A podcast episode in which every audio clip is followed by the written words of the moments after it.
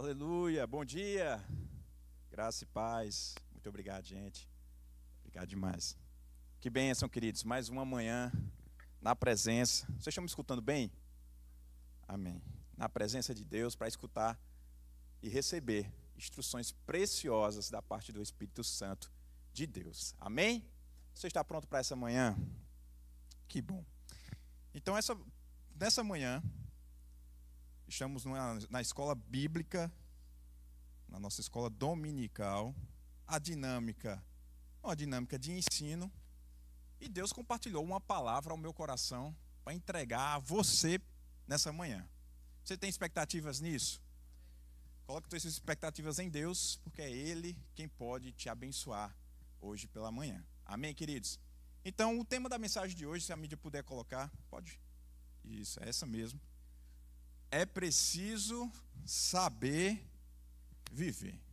É o tema da nossa mensagem hoje pela manhã. Talvez você tenha escutado esse tema, ou lido aqui no telão, e tenha lembrado de uma famosa música que nós temos aí, né? Você já escutou algo parecido? São muitas emoções, bicho, né? Então, para a alegria de todos e felicidade de, da grande maioria, eu não vou cantar essa música. Mas, no final, eu posso chamar Pastor Vantes e Pastor Vanedi, num Ré maior aqui, e eles podem tentar cantar, porque é do tempo deles essa música, né?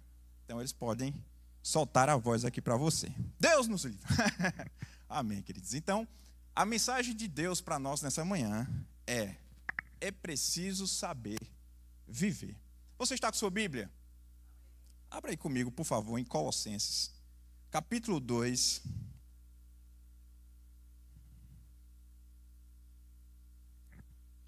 Colossenses, capítulo 2, a partir do versículo 1.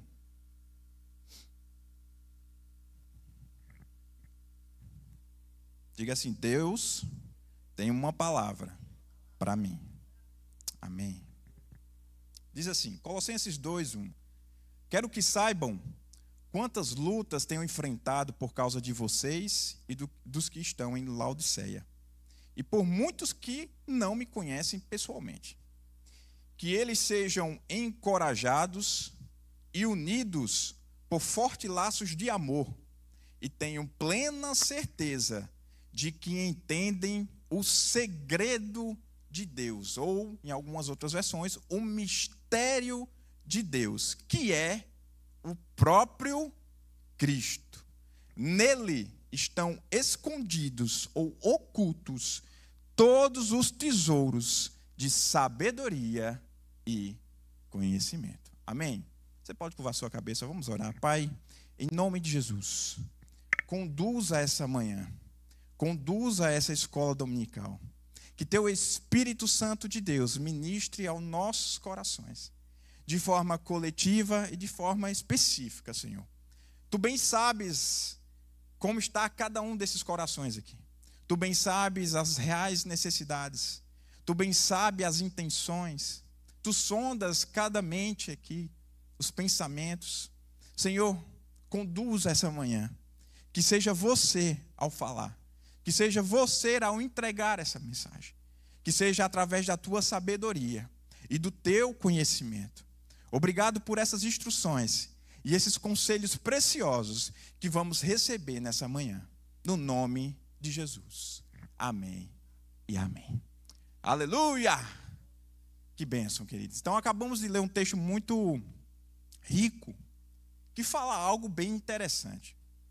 Paulo aqui está dizendo que tenham certeza, que nós tenhamos certeza de quem é o segredo, ou a convicção de quem é o mistério de Deus. Quem é o mistério de Deus? O segredo que foi revelado, que já não está mais oculto, foi manifesto em carne e osso, foi revelado a nós. Esse é o próprio Cristo.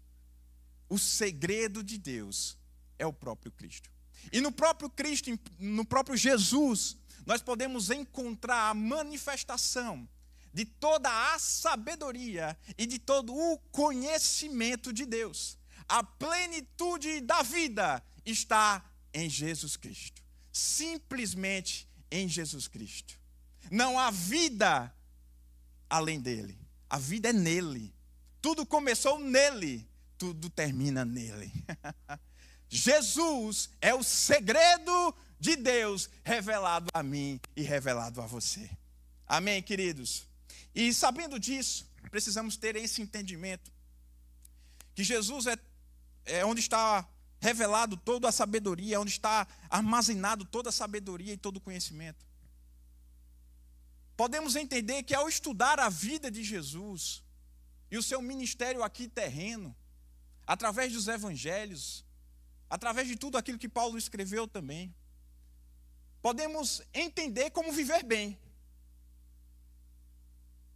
Podemos entender através da vida de Jesus, do ministério de Jesus, alguns conselhos, podemos extrair alguns conselhos práticos para a minha vida e para a tua vida.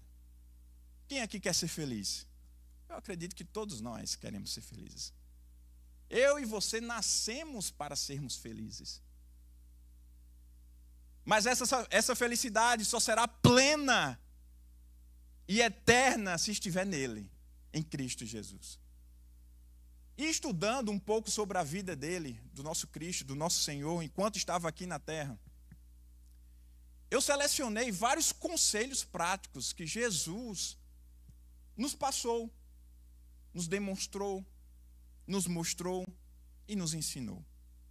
Nessa manhã eu selecionei sete conselhos práticos para a vida. Sete conselhos práticos baseados na própria vida de Jesus e naquilo que ele falou. Então, na nossa escola dominical, vamos aprender a viver. Vamos entender como viver da forma que Deus quer que nós vivamos. É preciso saber viver, queridos. E Jesus pode nos ensinar isso através de alguns conselhos práticos que nós vamos ver a partir de agora. Você está pronto para isso? Então, o primeiro conselho que nós podemos extrair da vida de Jesus e do ministério de Jesus, pode soltar aqui, por favor, é: viva um dia de cada vez. É o, é o nosso lema, praticamente, né? Lá em casa, a rotina é bem intensa, nós temos duas crianças também. Por si só, hoje, nos tempos de hoje, a rotina já é bem puxada, seja com criança ou sem criança. Com criança ainda fica mais acelerado o negócio. E é interessante que toda vez que eu e Thaís estamos conversando, planejando, organizando a semana, organizando a rotina, vendo como é que vamos fazer, chega uma hora que a gente olha um para o outro e diz: Vamos viver um dia de cada vez. Jesus falou isso em Mateus, capítulo 6, versículo 34. Não se preocupes com o dia de amanhã. Não se preocupes com o que a vez de comer ou vestir. Basta cada dia o seu mal. O que Jesus está querendo dizer com isso? Ele está querendo dizer: livre-se de toda ansiedade e preocupação. Precisamos aprender a nos livrar de toda ansiedade e preocupação. Hoje os consultórios médicos estão lotados, cheios, com pessoas com crises de ansiedade, crise de pânico, depressão. A, a instrução de Deus, a instrução de Jesus para nós é: precisamos nos livrar disso. Precisamos nos livrar dos excessos. O que é Ansiedade é o excesso do amanhã, hoje. O dia nem aconteceu, as coisas nem aconteceram e você já está ansioso, você já está preocupado. Jesus está dizendo: livre-se disso, livre-se dos excessos. Depressão, em termos bem genéricos, é um excesso de passado. E Deus está dizendo através de Jesus: Livre-se desse excesso de passado, livre-se desse excesso de futuro e livre-se também do excesso de presente. Sabe o que é o estresse? É um excesso do presente. Livre-se de excessos. O primeiro conselho prático para a minha vida e para a tua vida, extraído da vida de Jesus, é: livre-se da ansiedade, livre-se das preocupações. Como? Vivendo um dia de cada vez.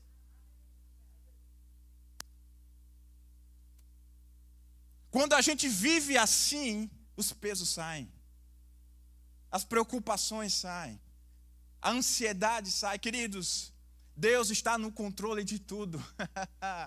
Deus nunca é pego de surpresa. Amém? Precisamos confiar mais em Deus.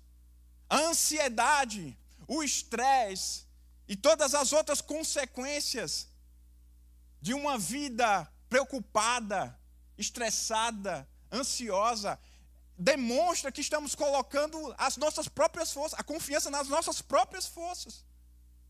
E aí é que vem as consequências. Mas quando colocamos tudo isso em Deus, descansando em Deus, confiando em Deus, podemos sim nos livrar desses excessos nos livrar de qualquer ansiedade e de qualquer preocupação.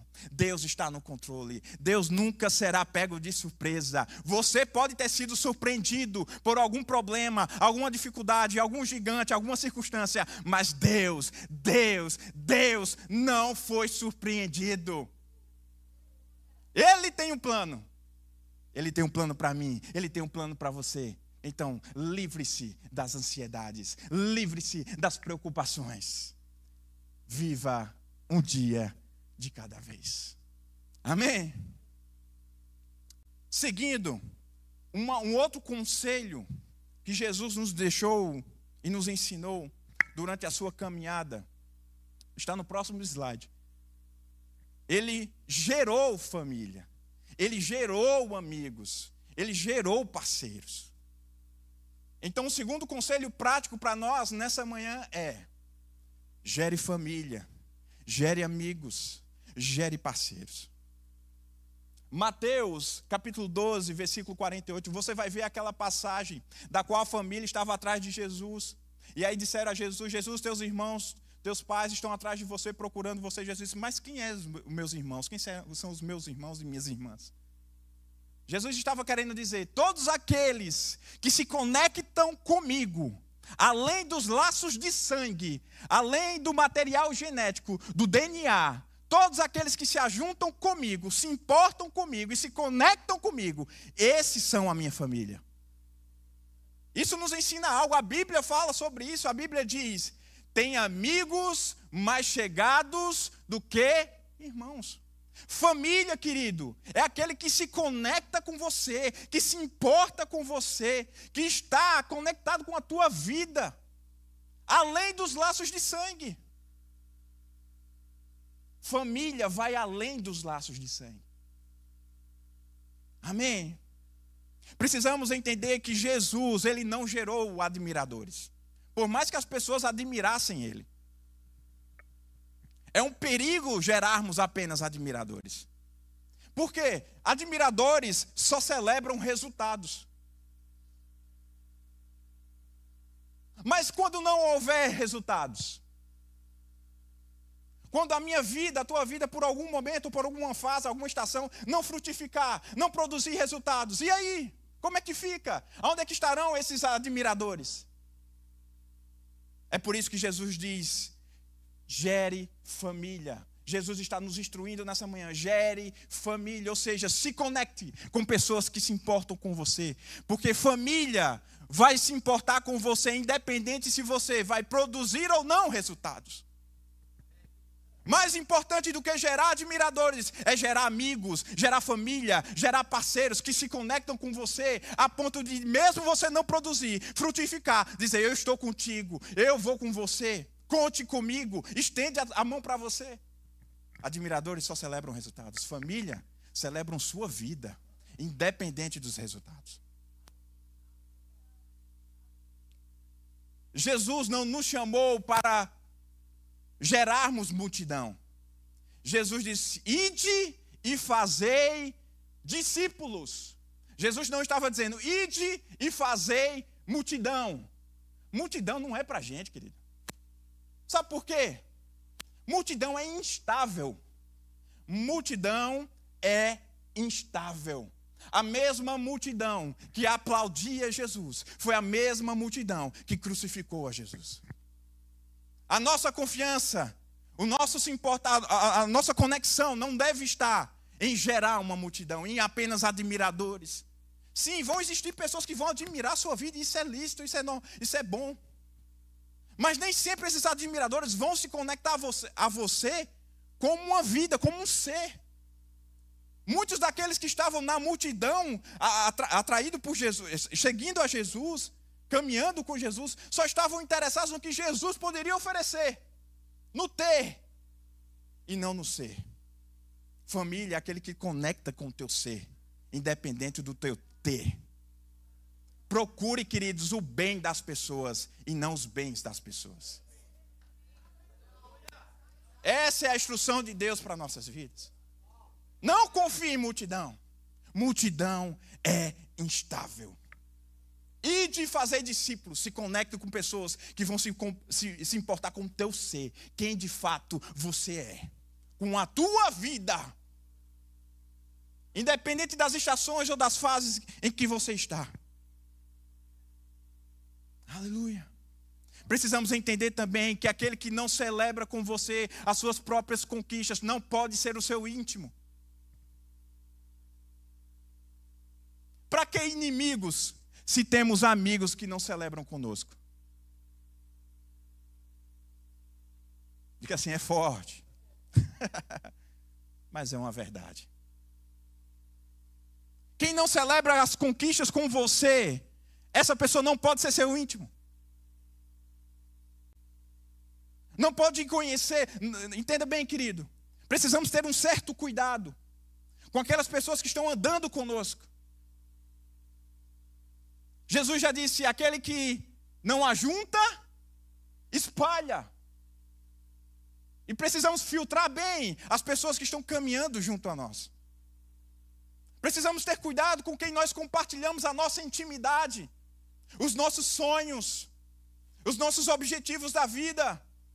Tem muita gente que só quer espalhar, tem muita gente que só está curioso e não se importa com você.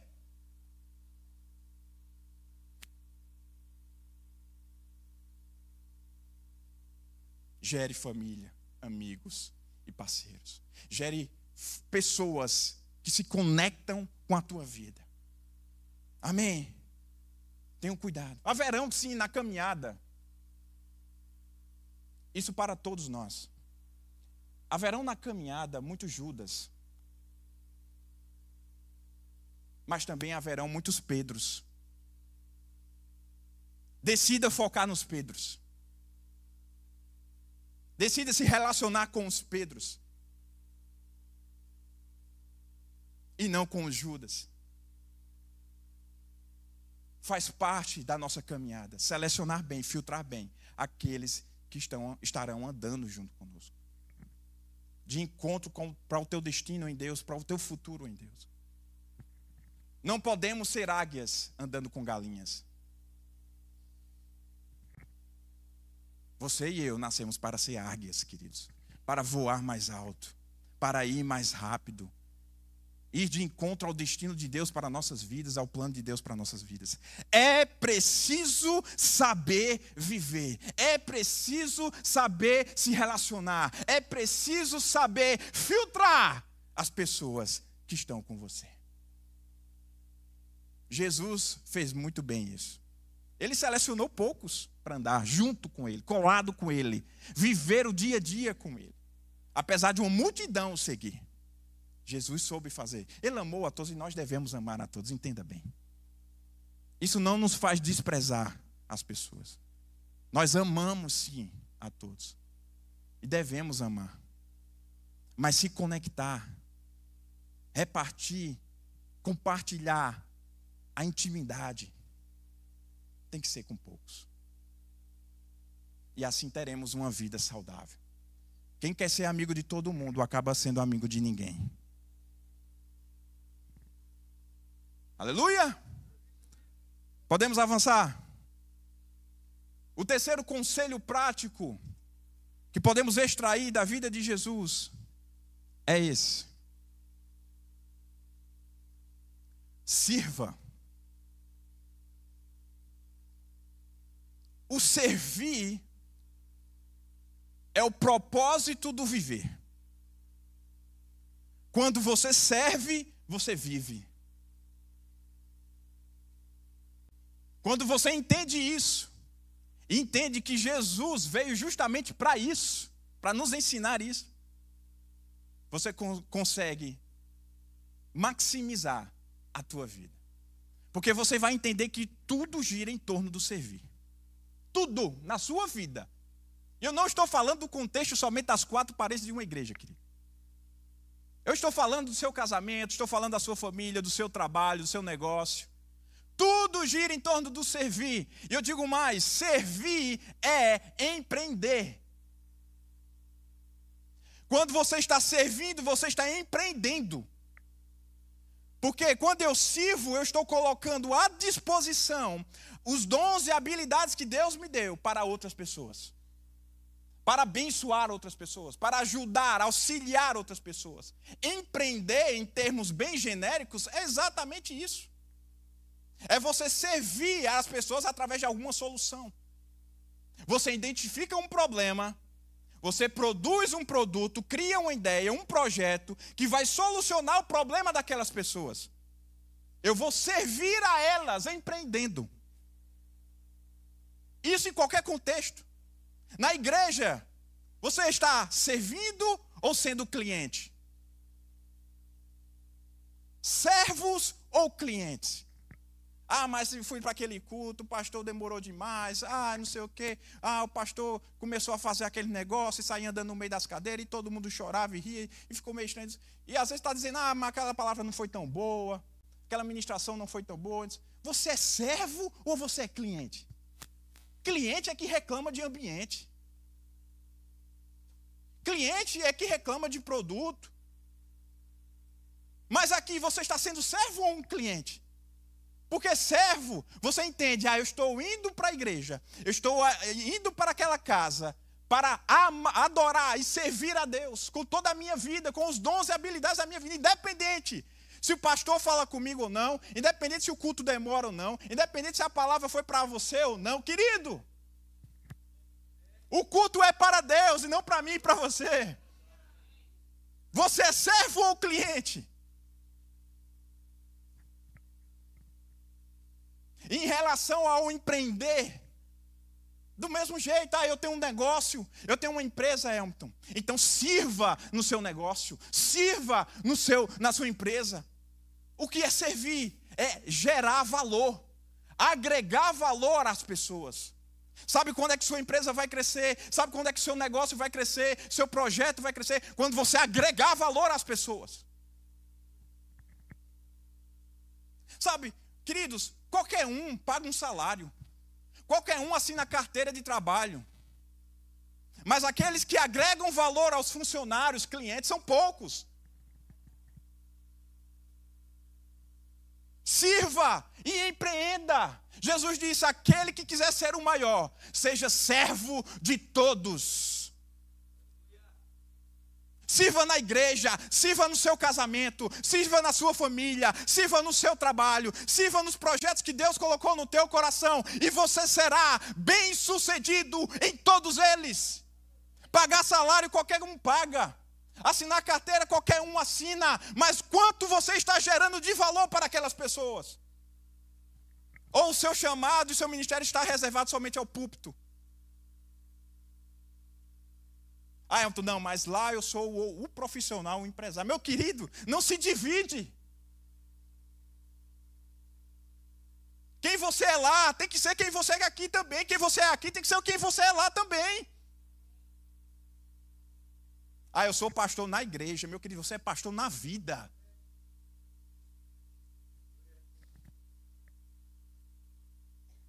O problema é que tem muita gente só estudando para pregar, ao invés de estudar para mudar.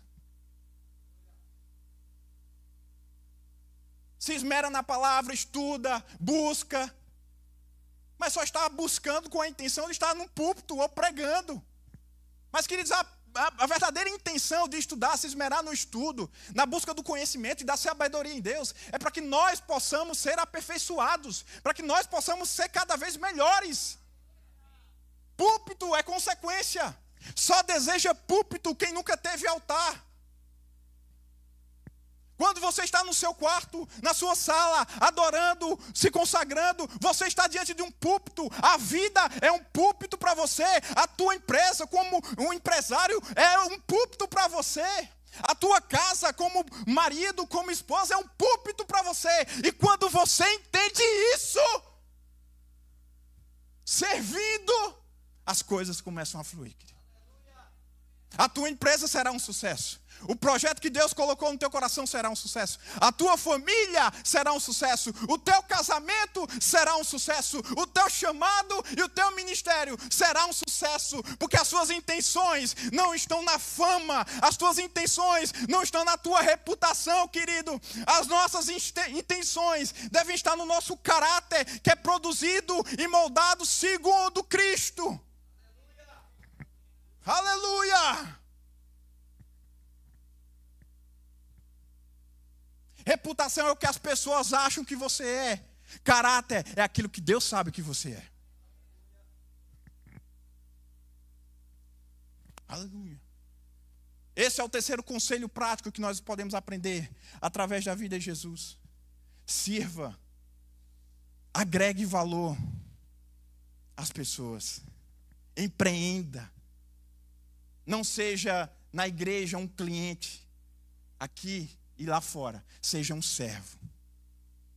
Sirva as pessoas, ame as pessoas, auxilie as pessoas, agregue valor às pessoas e você será bem sucedido. Eu tenho certeza que tem pessoas aqui que têm ideias e projetos que vão solucionar problemas de muitos. Mas entenda a verdadeira intenção. Quando você entende isso, que aquilo que Deus está te dando, colocando na tua mão, é para que você sirva a outras pessoas. Pode se preparar. Pode se preparar, porque a prosperidade vai vir. A abundância vai vir. Você vai se desenvolver, seu negócio vai se desenvolver. Aleluia! Um próximo conselho que nós podemos aprender com Jesus, extrair da vida de Jesus, é esse aqui. Cuidado com o que sai da sua boca. Você está aprendendo algo nessa manhã?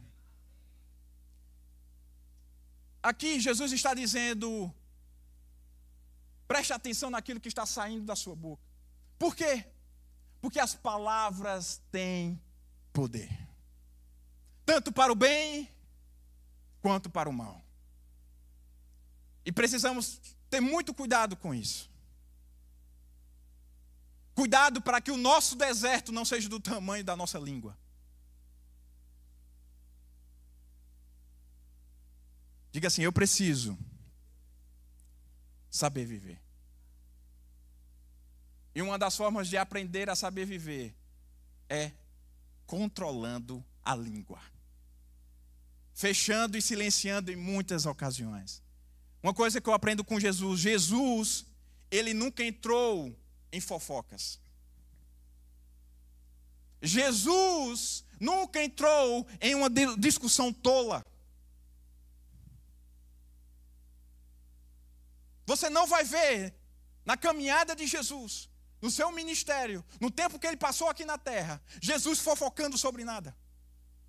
Jesus se envolvendo em discussões tolas.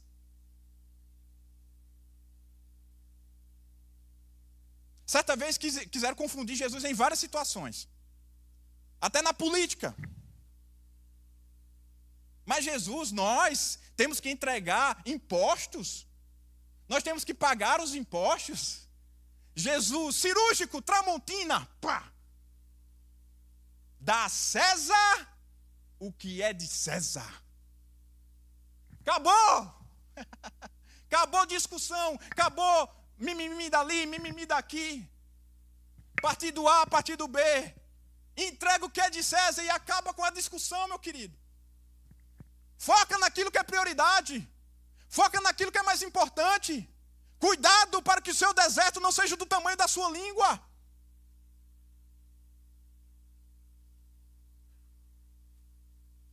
Certa vez alguém disse: só responde a cachorro quem aprendeu a latir. Para que entrar em discussões tolas que podem gerar até inimizades?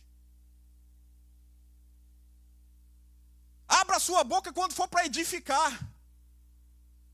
Antes de falar, pensa. Se não for para edificar, é melhor ficar calado, cuidar da tua vida e segue em frente.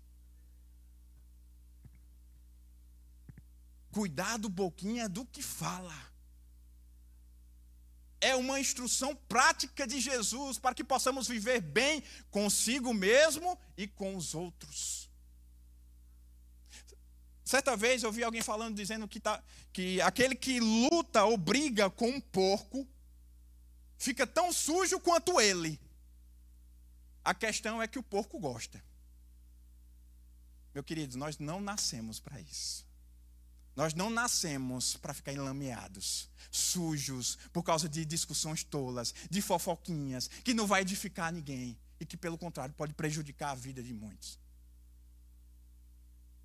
Cuidado com aquilo que sai da tua boca. Filtra aquilo que está saindo de você, porque é isso que Jesus está dizendo em Mateus 15, 11.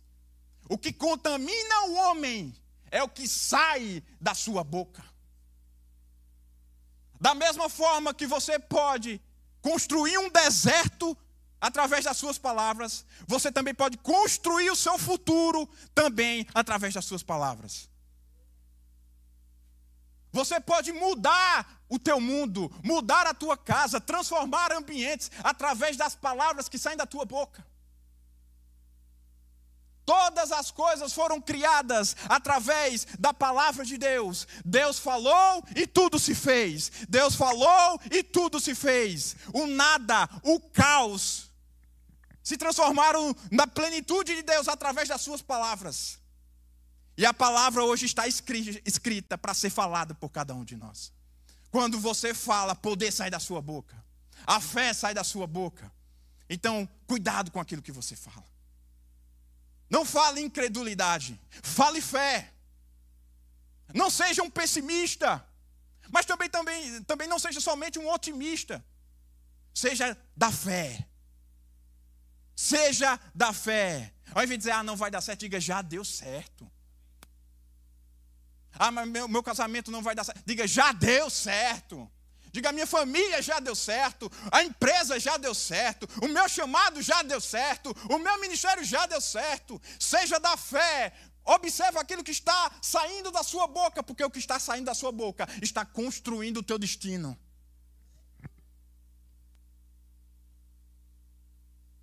E muitas vezes estamos perdendo tempo com coisas que não edificam. Aleluia. Então não se envolva, querido, com fofocas. Não se envolva com discussões tolas. Não aprenda a latir. Amém? Você está comigo?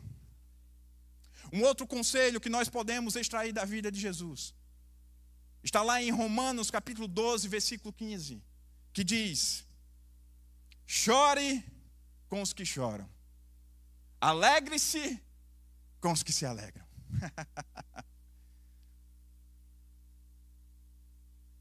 é, é, talvez muito fácil até chorar com os que choram, né?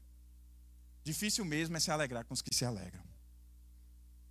Mas quando eu choro com os que, com os que choram, eu estou vencendo o orgulho.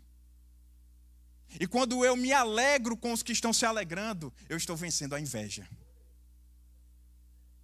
Orgulho e inveja são dois sentimentos, são dois comportamentos que não devem fazer parte da nossa vida cristã.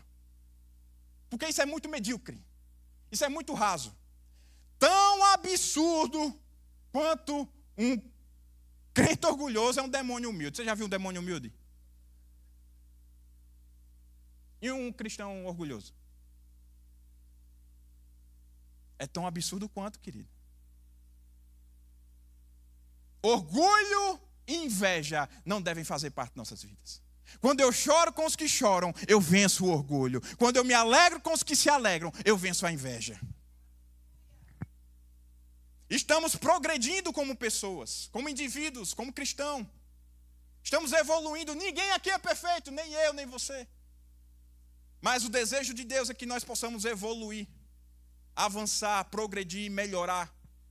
A gente comenta até com os adolescentes, né? Se Pokémon evolui, por que você não vai evoluir, né? Essa deve ser a nossa intenção.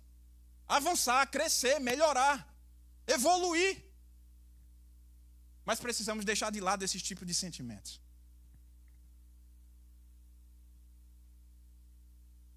Orgulho e inveja não fazem parte da realidade de Deus para nossas vidas. Não fazem parte da identidade de Deus para nossas vidas. Amém, queridos? Pessoas de grandeza não se sentem diminuídas ao engrandecerem outras pessoas. Precisamos aprender a celebrar umas com as outras. Precisamos aprender a vibrar umas com as outras, a comemorar. Para apontar dedo tem de milhões, caminhão, tem de caminhão. Mas precisamos aprender aquilo que é a essência de Deus. João Batista, quando viu o crescimento do ministério de Jesus, disse: Oh, como eu me alegro com ele. Oh, como eu me alegro com o crescimento de Jesus. Oh, como eu me alegro com ele avançando, seu ministério crescendo, as pessoas seguindo ele. Que ele cresça e que eu diminua. Esse é o verdadeiro sentimento que Deus quer que nós venhamos alimentar. Um sentimento de servir uns aos outros, de tornar os outros até mesmo maiores do que a nós mesmos. Que ele cresça e que eu diminua. Ah, Fulaninho conquistou é, uma casa própria. Que bênção! Vamos fazer uma festa com ele. Ah, Fulaninho está com a sua empresa avançando, prosperando, crescendo. Que bênção! Vamos se juntar e fazer uma grande festa. Vamos celebrar, porque o sucesso dele é o meu sucesso. Aleluia. O problema é que o orgulho e a inveja têm distorcido esse versículo. As pessoas estão lendo: chore com os que se alegram e se alegre com os que choram. Isso é demoníaco, isso é medíocre. Ah, porque eu estou há mais tempo no ministério, eu já fiz rema, escola de mídia, eu não estou ministrando, não estou. Querido, para com isso, para com esse, esse sentimento de comparação e de competição. Nós não estamos competindo uns com os outros. Na, na, no reino de Deus, a realidade é cooperação. Eu coopero com você, você coopera comigo, para que juntos podemos manifestar o reino de Deus nessa terra. Deixa de ser invejoso e orgulhoso, porque o sentimento de comparação traz isso. Comparação é um sintoma de uma doença chamada competição. E isso não faz parte do reino de Deus. Ou pelo menos não deveria existir no nosso meio. Se o ministério chamado de fulaninho está crescendo, de cicrano está crescendo, celebra com ele. Certa vez eu fui ministrado pelo Espírito Santo.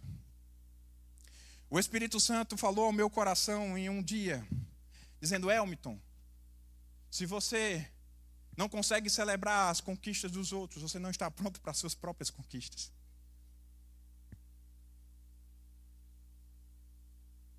Isso foi comigo. É preciso aprender a celebrar e se alegrar. Chorar com os outros é muito fácil, chorar com os que choram. E se alegrar com os que se alegram. Quando alguém estiver crescendo, se, se anima, se alegra. Celebra. Amém. Se você não consegue celebrar a conquista dos outros, você não está pronto para as suas próprias conquistas. Precisamos ser pessoas de valor, de grandeza. É isso que Deus está construindo em nós. É essa a realidade de Cristo para nossas vidas. Nós nascemos para a grandeza, querido. Eu e você nascemos para a grandeza, no ser. Eu não estou falando no ter. O ter é consequência do ser. Estamos aprendendo aqui a ser. E quando somos, quando melhoramos por dentro, tudo melhora por fora. Amém. Então, o conselho de Deus, de Jesus também pela manhã é: chore com os que choram e alegre-se com os que se alegram. Quem está resolvido, quem é resolvido, queridos, não se mete na vida de ninguém. Quem é resolvido é feliz e ama todo mundo, deseja todo mundo que seja feliz também. Quem é resolvido é assim. Se você está resolvido em Deus, se você está resolvido segundo o propósito que Deus colocou na tua vida, a identidade que Deus colocou na tua vida, querido, você não precisa se meter na vida de ninguém, cuida da tua vida. Seja feliz e deseja felicidade para os outros. Aleluia! O tempo está correndo. Temos mais dois conselhos. O próximo conselho é: Descanse em meio às tempestades. Aleluia. Essa passagem, Mateus 8, 23, é a passagem de Jesus com os discípulos no barco. Quando veio, sobreveio um, uma tempestade. E os discípulos ficaram apavorados, mesmo alguns deles sendo pescadores profissionais, já acostumados com aquele, aquela situação. E eles preocupados foram atrás, atrás, atrás de Jesus no barco e Jesus estava fazendo o quê? Dormindo. Acordaram Jesus, olha só. Acordaram Jesus. Jesus deu um rela neles, dizendo: Homens de pequena fé. Corrigiu eles na hora. Mandou acalmar os ventos, a tempestade. Mas nós podemos aprender algo nessa passagem. Nós podemos vencer qualquer tempestade se pudermos descansar em meio a elas. Descansar em que sentido? No sentido de confiar em Deus. Ah, Elton, mas lá em Salmos tem aquele versículo: o choro pode durar uma noite. Então eu posso passar a noite toda chorando, preocupado. Querido, o versículo não termina aí. Diz: o choro pode durar uma noite, mas a alegria vem ao amanhecer. Se já está escrito como vai terminar, para que você vai desperdiçar uma noite preocupado, ansioso? Se já está escrito como tudo vai terminar, o que é que você tem que fazer? Descansar, confiar, a alegria vem pela manhã. Eu sei como tudo vai acabar. Deus está no controle. Deus tem um plano para minha vida. Deus tem um plano para minha casa. Nada pega de surpresa Deus, querido. Aleluia! Já está escrito. Você só precisa descansar naquilo que já está. Naquilo que já é. Eu lembro quando o Thaís, minha esposa, engravidou do nosso primeiro filho. Foi em meio àquela crise de saúde pública no Brasil, da microcefalia, da Zika vírus. E tudo que passava nos jornais era notícias ruins, queridos. Inclusive, os médicos diziam: essa é a pior época para se engravidar. Não engravide. E adivinha, Thaís, minha esposa, estava grávida. No meio de uma tempestade, nós estávamos. Pensamentos de todos os lados querendo plantar sementes de incredulidade no nosso coração. Em determinado momento estávamos na sala conversando e assistindo. Nós não somos de assistir muito TV, mas aquele dia a TV estava ligada. Estávamos fazendo uma refeição e as notícias começaram bombardeando bombardeando. Eu olhei para a Thaís e ela serena, calma, tranquila. E aí eu fiz o papel do incrédulo. Eu disse, minha filha, você não está vendo essa notícia, você não está preocupado, você está ansiosa em relação a essas coisas. E ela me respondeu, filho, eu estou tranquila, estou descansada, porque eu sei quem foi que me deu esse presente. Vai cuidar até o fim. Naquele instante, o Espírito Santo disse: toma, não, foi. O Espírito Santo ministrou ao meu coração e disse: Helmut, podemos vencer qualquer tempestade, a qual possamos descansar em meio a elas. Descansa, confia. se já saiu do seu controle, querido, ei, já tinha já tinha já, já acabou o que você tinha que fazer. Já se encerrou, já está no seu limite, já não tem mais muito o que você fazer. Descansa. Confia, entrega a Deus, deixa que ele resolve. Ei, já está escrito, pela manhã, pela manhã, pela manhã a alegria vem. Aleluia. Descanse em meio às tempestades. Livre-se das ansiedades, das preocupações. Você não precisa desperdiçar suas noites de sono com preocupação ou ansiedade. Deus está no controle. Aleluia! A fé descansa na cova dos leões. Aleluia! Deus tem um plano. Diga comigo, a fé descansa na cova dos leões. Eu não sei qual é a tempestade que você está vivendo. Eu não sei se você já está dentro de uma cova dos leões. Mas o que eu posso te dizer nessa manhã é: descanse em meio às tempestades. Aleluia. E um último conselho que podemos aprender através da vida de Jesus é esse: seja forte e corajoso. No mundo terei aflições, mas tende bom ânimo, ou seja, seja forte, seja corajoso. Em mim você terá força, em mim você terá graça, em mim você terá paz, em mim você terá descanso, em mim você terá refrigério, porque eu sou Cristo, eu sou a plenitude do conhecimento e da sabedoria. Aleluia!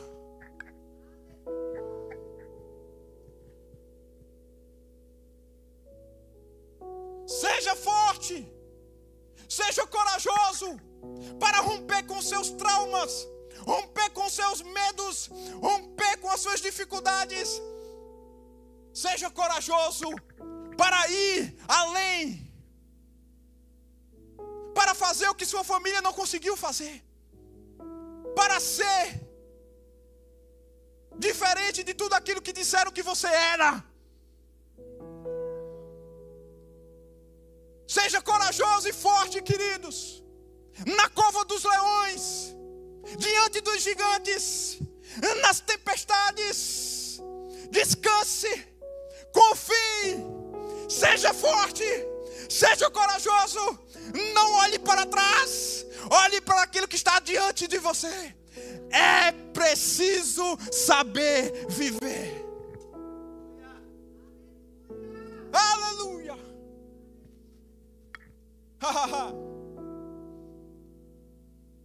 o que você precisa é de uma boa gargalhada. O que você precisa é celebrar mesmo quando não há música. Aleluia. Ei, você lembra de Paulo e Silas? Não havia música não havia louvor, não havia Amanda ministrando louvor aqui, naquela prisão. Eles estavam acorrentados, aprisionados, não havia um ambiente satisfatório, eles não estavam numa cadeira acolchoada, eles só decidiram, ei, parece que deu errado, mas nós não vivemos pelo que nós vemos, nós não vivemos pelo que nós sentimos, nós vivemos pelo que nós cremos. Vamos abrir a nossa boca,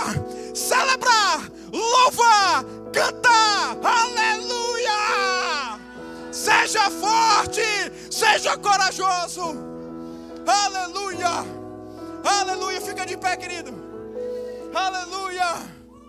Ei, é preciso saber viver, ha ha ha, ha ha ha.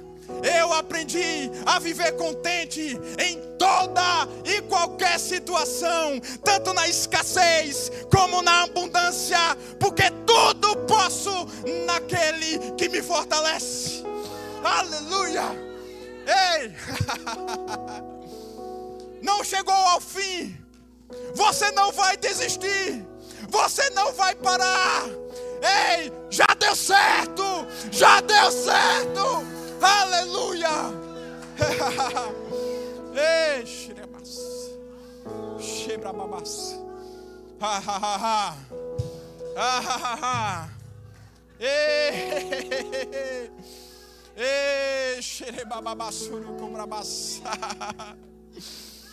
A fé tem um comportamento, querido. A fé tem um comportamento. Ei, Deus não te deu o espírito de covardia, não deu o espírito de medo.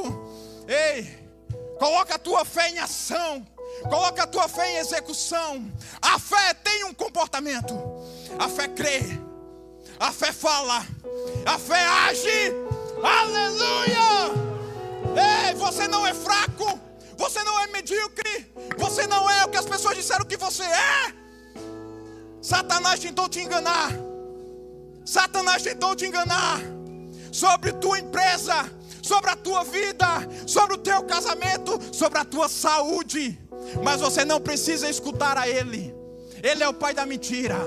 Você precisa escutar a Cristo, a Deus, que se colocou naquele madeiro, naquela cruz, e diz: Ei, eu levei sobre mim todas as enfermidades, toda maldição. Aleluia. Seja forte, seja corajoso. Nós não somos medíocres, nós nascemos para a grandeza. Aleluia, aleluia.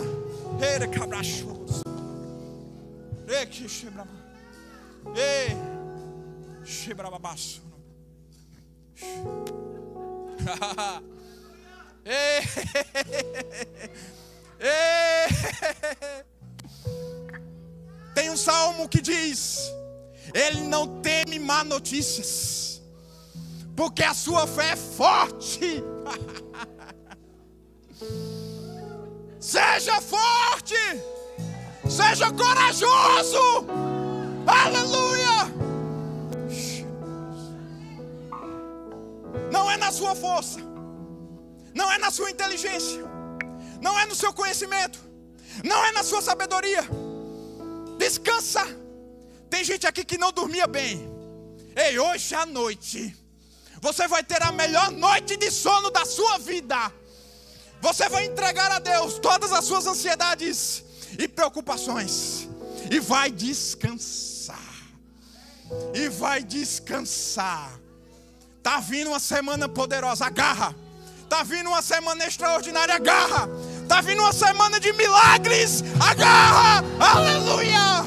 Ei, xerabababassurocobas. Ei, os melhores dias da nossa vida não ficaram para trás. Os melhores dias da nossa vida estão adiante de nós. Ha, ha, ha. Ha, ha, ha. Ha, Eu não sei você, mas eu já me alegro. Aleluia! Cheira bababas. Ere quebra babas, ere que. Ha, ha, ha, ha. Ha, ha, ha, ha. Ha, ha, ha. Aleluia. Eu estou tentando encerrar. Aleluia! Uma dança de é.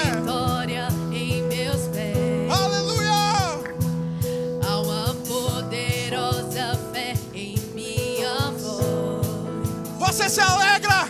Você se anima!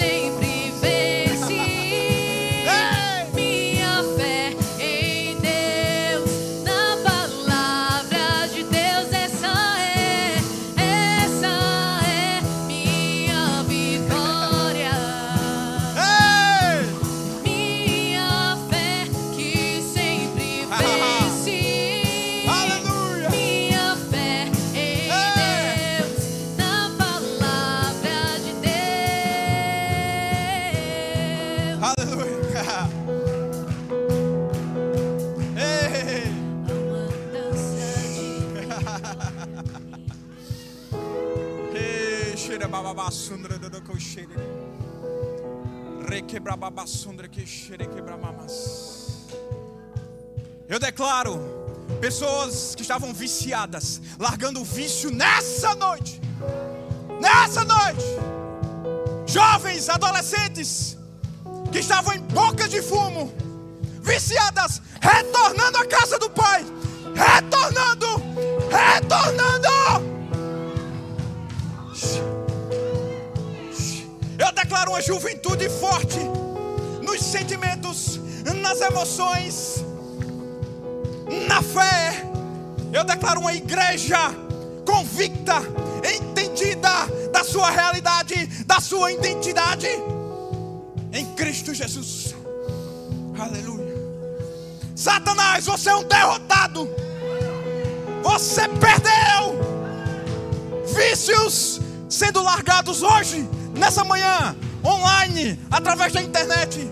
Hoje é o seu dia. Mas Hamilton não era uma escola dominical.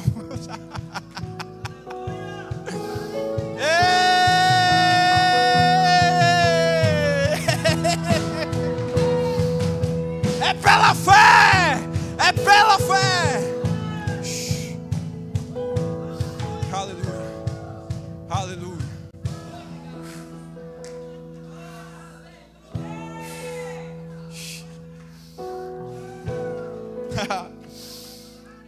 Fácil demais viver em paz.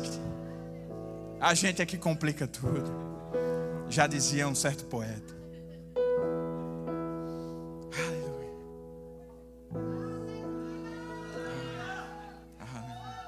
Receba! Receba! Receba! Receba!